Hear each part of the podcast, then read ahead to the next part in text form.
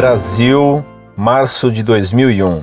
Professor Orlando, passo a seguir texto que li na revista O Espírita, de minha cidade, sobre as novas ideias do Vaticano sobre o Espiritismo. Vaticano e Espiritismo. O Vaticano admite consulta aos mortos, matéria transcrita da revista O Espírita de Brasília, Distrito Federal, que por sua vez o transcreveu do jornal O Popular de Goiânia. Há anos radicada na Europa, psicóloga goiana divulga a aprovação pela Igreja da comunicação com os mortos através de médiums. Oficialmente, a Igreja Católica nunca admitiu o contato com os mortos, como prega a doutrina espírita. Nem mesmo a atividade de médiums e paranormais até há bem pouco tempo era levada em consideração pelos religiosos. Essa opinião mudou através do jornal Observatório Romano, órgão oficial da Igreja com sede em Roma, em edição de novembro de 1996, o padre Dino Concetti concedeu uma entrevista, depois reproduzida em outros periódicos, como os italianos Gente e La Stampa e o mexicano El Universal revelando os novos conceitos católicos em relação às mensagens ditadas pelos espíritos depois da morte carnal. Padre Dino Concetti, irmão da Ordem dos Franciscanos Menores, considerado um dos mais competentes teólogos do Vaticano, admite ser possível dialogar com os desencarnados.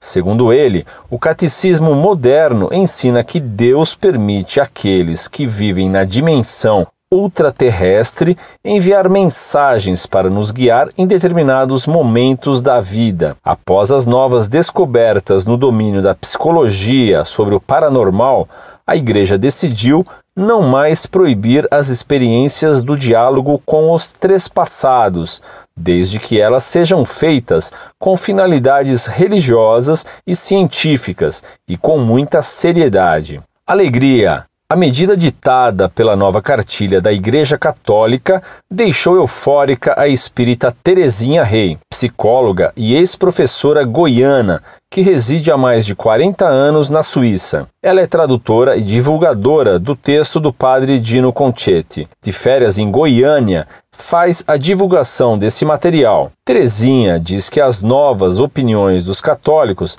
a respeito da doutrina pregada por Allan Kardec é uma questão da evolução natural das coisas. Tenho um grande respeito pela Igreja Católica e creio ser oportuna esta revisão de suas opiniões sobre o Espiritismo, afirma ela, que preside um centro espírita em Genebra, frequentado por centenas de pessoas. Terezinha considera importantes as pregações do padre italiano, porque tiram a culpa dos católicos por procurar os espíritas em busca de contatos com seus entes queridos. Conheço padres na Europa que são médiums, revela a professora, citando como exemplo o padre Biondi, capelão dos jornalistas de Paris.